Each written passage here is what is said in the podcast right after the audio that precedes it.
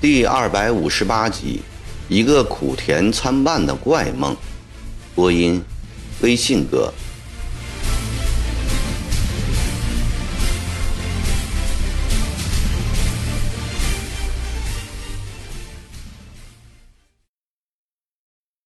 办完这件家中的大事，曾国藩一阵轻松，回房稍作休息。他刚一躺到床上。便突然见到了久别的祖父和父亲，心中十分惊讶，张眼四处一看，这不是到了荷叶塘吗？那环山婉转的流水，恰似魂牵梦绕的娟河水；那苍苍翠翠的峰岭，正是日思夜想的高眉山。啊，生我育我的家乡，我又回到了你的怀抱。曾国藩心里有说不出的痛快，呼着喊着，孩子似的奔向了捐河水，奔向高眉山。他沿着捐河水畔走着，仿佛正是一个提着竹篮子，刚从祠堂告别燕山师回家的小学生，对草丛中惊飞的翠鸟、水边吓跑的游鱼充满着兴趣。驼背五爹。还坐在那株古柳树下，悠悠闲闲地含着一根三指长的烟管。他起身拉绳，把那传了几代的百年老砧板起来了。小鱼小虾在网中活蹦乱跳，看着放学的孩童贪媚地站在一旁。驼背五爹选了一条小小的红鲤鱼递了过来，小学生如获至宝，双手捧着。撒开腿向家中跑去，背后五爹喊着：“伢子，你的竹篮子不要了！”跑着跑着，红鲤鱼不见了。小学生上了高眉山，一刹那间就变成了十六七岁的少年，手里握着一把菜刀，沿着山间小路走进一片竹林。多好看的竹枝啊！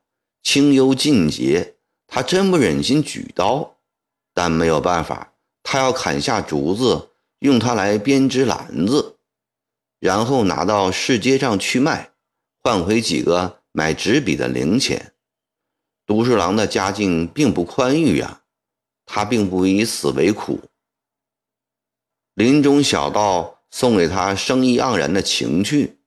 一只只从自己手里成型的青皮白心的竹篮子，又给他带来成功的喜悦。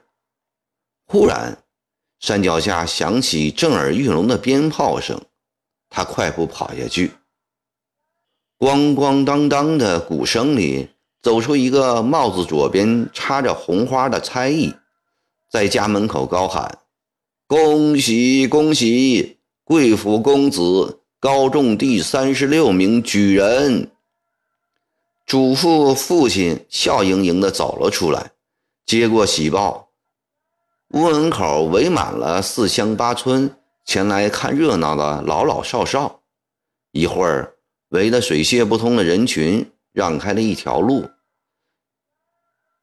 一柄大红花轿抬了进门来。老岳父欧阳宁子先生。笑盈盈的骑马跟在轿后，夫人来了。曾国藩双喜临门，乐得眉开眼笑，情不自禁。夜深了，闹洞房的亲友都走了。夫人头罩红绸，羞涩地坐在床沿上。新郎官举着龙凤红烛，心怀惴惴地走过来。他不知。新娘子长得如何？迟疑了很久，他轻轻地揭开了红绸，新娘官惊呆了。烛光下，新娘子粉面桃腮，含情脉脉，一种从未有过的幸福感涌上心头。他醉醺醺、眼迷迷地把新娘子抱了起来。慢慢的，他睁开眼睛，抱在怀里的夫人。一秒一目，额头上竟是皱纹，头发斑白。他扫兴了，松开了手。猛然间，从镜子里看到一个衰朽老头，那正是他自己。他沮丧地走出了屋门，外面车水马龙，人声鼎沸。这不是到了长沙城吗？当他看到熟悉的火电工时，心里说道：“火电工里里外外乱糟糟的。”他正要转身走开，一个肩膀上搭着抹布的伙计满面堆笑地说：“要找清静的地方吗？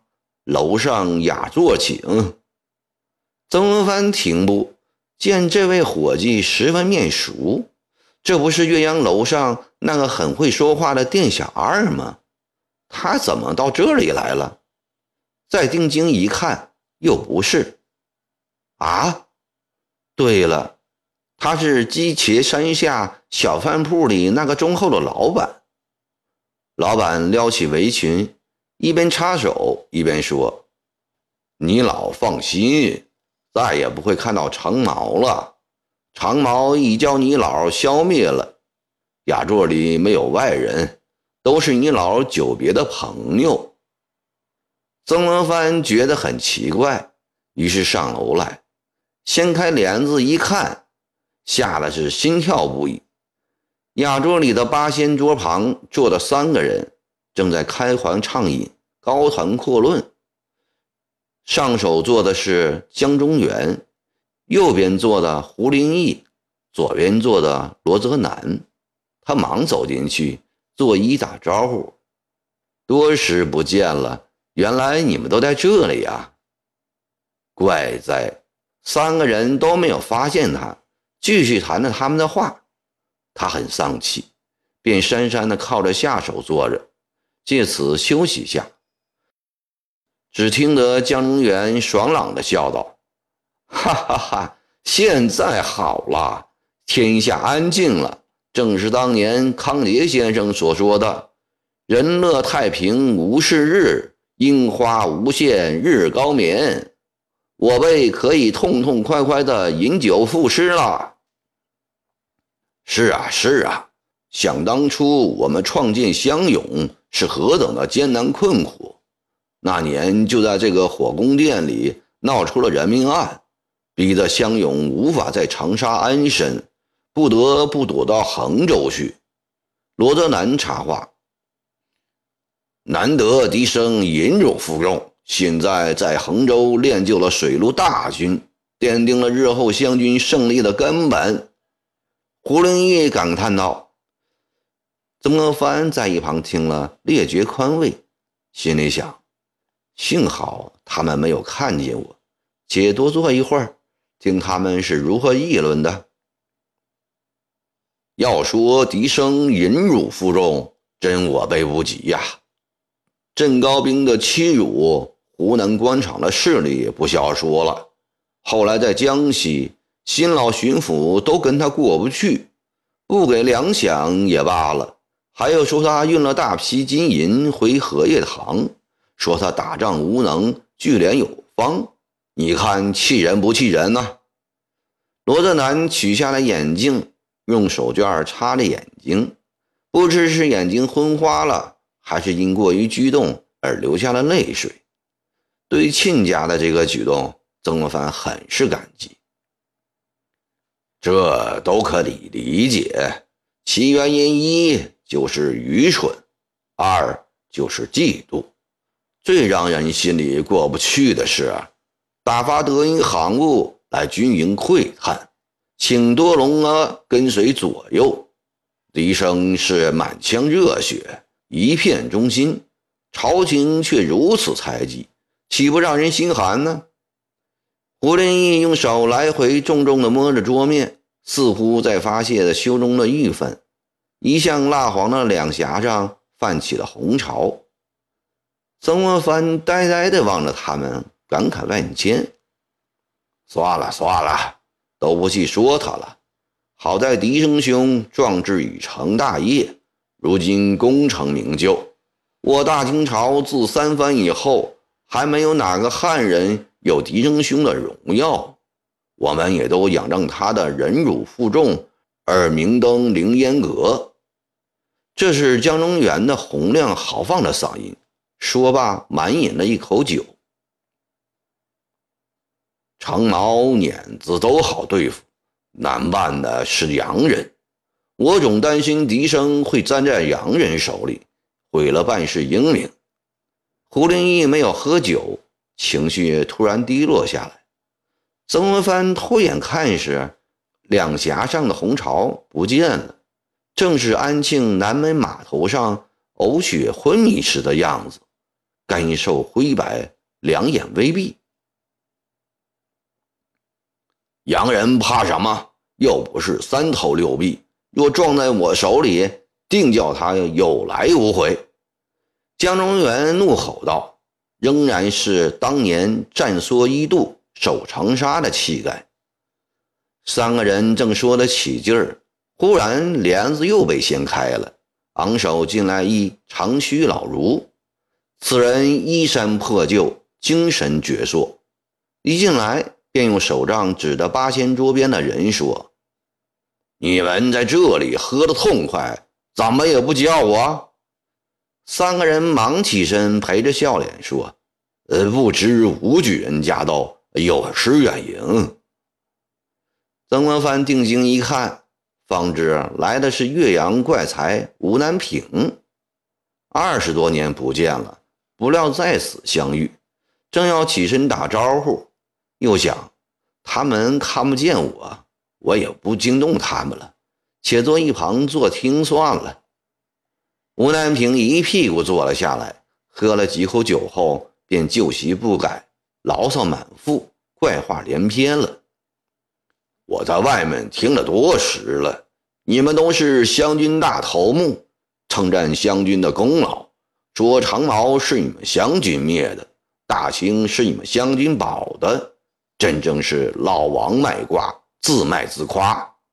其实长毛是自生自灭，倘若没有内讧，这天下弘扬坐定多年了。真是一语惊四座呀！大家都洗耳恭听着。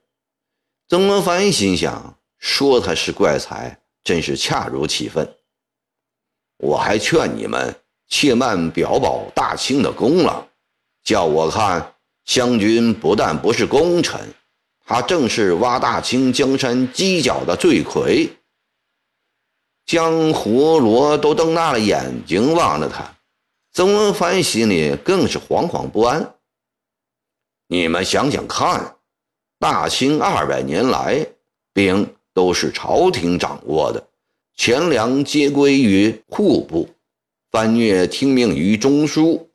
这些年来，因军功而升至督府的多达二十余人，至今还占据十八省的近半数。他们仗着功劳，不把朝廷放在眼里，兵员成了家丁，钱粮变成私产，番禺唯听命办事，不敢稍有异议。后起的淮军将领的骄横更为过之，简直达到了为所欲为的地步。今日形势外重而内轻，督府之大权大于朝廷，只怕唐末藩镇割据的局面不久就会重演了。低声说：“二十年来与长毛撵贼之战，其力费十之二三；与旧时文法之战。”其力费十之七八，好吧，你们看看，这就是他与祖宗成法开战取胜后的功劳。大清亡在湘淮军之手，总有这几十年间便可证实。曾国藩听到了这里，是吓得浑身冷汗淋漓呀，心里狠狠地骂道：“这个吴南平！”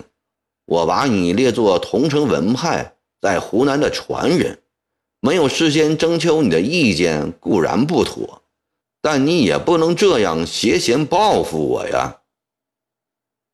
吴夫子，你说的好。帘外传来一句异常洪亮的话，把大家的注意力都吸引过去了。帘子掀开，走进一个四十余岁的学者。只见他气宇爽阔，风度倜傥。众人看时，进来的原来是风流才子王凯运。他不带招呼，静坐在八千桌上首江中原的旁边，一落座就旁若无人的夸夸其谈。吴夫子的见解，我完全赞同。世人非但为湘军惋惜，也为狄翁惋惜。狄翁之才，原在经学文章之上。他若一心致力于此，可谓今日之郑康成、韩退之。但他功名心太重，清清闲闲的汉院学士，不当不久，便去当什么礼部堂官，做学问的时候已是不够了。后又见湘军战长矛，更无暇著书立说，长处没有得到充分发挥，短处却拼死力争硬干，结果图给史册留以遗憾。任秋，你也太刻薄了！胡连义大为不满地打断他的话：“我这话看似刻薄，其实不刻薄。”我当面都对狄翁说过，王凯运仍然不知忌讳的大放厥词。狄翁百年后送他夸他的人自然是千千万万，我王凯运偏要唱唱反调。我也拟好了一副挽联，将来评调时要亲手交给巨泽，快念给我们听听啊！吴兰平吹道。两个怪才虽然平时互相瞧不起，但在这点上却又生气相投。王凯运饮了一口酒，抑扬顿挫地念道：“平生以霍子孟大叔大字期，一代不同工，勘定仅传方面略。经学在计和间远义争之上。”置身何太早，龙蛇遗憾李唐书。雄身超卓，评价得当啊！吴南平捻须称赞道：“任秋，我可是冷眼旁观，所见深刻。不过我料定曾纪泽不会收下，他当然不会收了。”这副挽联只能记在我的香榭楼日记中，传诸子孙后世。曾国藩的心里十分不快，但奇怪的是，江中源、胡灵义、罗泽南都未表示异议。他愤然退出了雅座，走出了火电宫，霎时便回到了荷叶塘。真是怪事，捐河水怎么干枯了？往日漂亮的河水都到哪里去了？他又去寻找高眉山的竹林，不觉吓糟了，犹如遭受了一场大劫般。高眉山翠绿色的美景是荡然无存，满山遍野都是光秃秃的树干，枯黄的败叶在树干间飘曳，然后无声无息地洒在山坡上和涧里，乱糟糟的，昏惨惨的。令人悲哀而惆怅千结。哎呀，荷叶塘，你怎么变成这个样子了？曾国藩终于忍不住高喊起来。忽然听见自鸣钟响了。哎，原来竟是一场大梦啊！他侧身看了看钟，时针和分针恰好并在一起。刚交子正，这是个好生稀奇的怪梦啊！曾国藩心想，他生平所做之梦极多，尤其是咸丰七八两年家居时，心境苍凉，百忧交集，几乎是一合眼便是梦，而且又是一色的噩梦。但像今晚这样有头有尾，从小到老，先甜后苦。先美后丑的梦，却从来没有做过。他冷静地想想，也不奇怪。美好的荷叶塘，只是他散官进京前脑中的印象。他与纯真的与世无争的年华紧密相连，后来就不行了。到了守父丧的年代，高眉山、炫河水就再也引不起他如痴如醉的迷恋。对于湘军，对于个人的微词，他也从京师和家乡那些宦海不得意或隐居不适的朋友书信交谈里看到和听到了多次。前几天，欧阳兆雄将吴南平的一封信给他看，梦中吴举人所言的正是信里的话。去年从天津南下，在清江浦偶遇王凯运，这个平生信奉帝王之书的俊才，对曾国藩总不重用他，不免有些怨恨。他现在以著作等身，以一学术大师而隐喻海内。他送给曾国藩近年所著的五本书：《周易演说》《与共坚》《谷梁深意》《庄子七篇注》《湘齐楼文》。就在送书的时候，王凯运无不自得地说：“曾国藩本是著述之才，惜不得闲暇。”又说他最近新译了一副联语，但不敢相送。曾国藩催他念，谁知竟变成了梦中的挽联。今夜这些杂七杂八的东西都翻出来了，胡乱地拼凑了这个苦甜参半的梦。至于高眉山的落叶，曾国藩倒认为正是自身现在的真实写照，精疲神散，欲自振而不能。好比深秋季节，败叶满山，全无收拾。唉，他重重的叹了一口气，想起李鸿章已从直隶赶来江宁，上午就要来衙门拜谒。他强迫自己闭目息念，期望能再睡上个把时辰，养养精神。他有许多话要对这个阔门生说。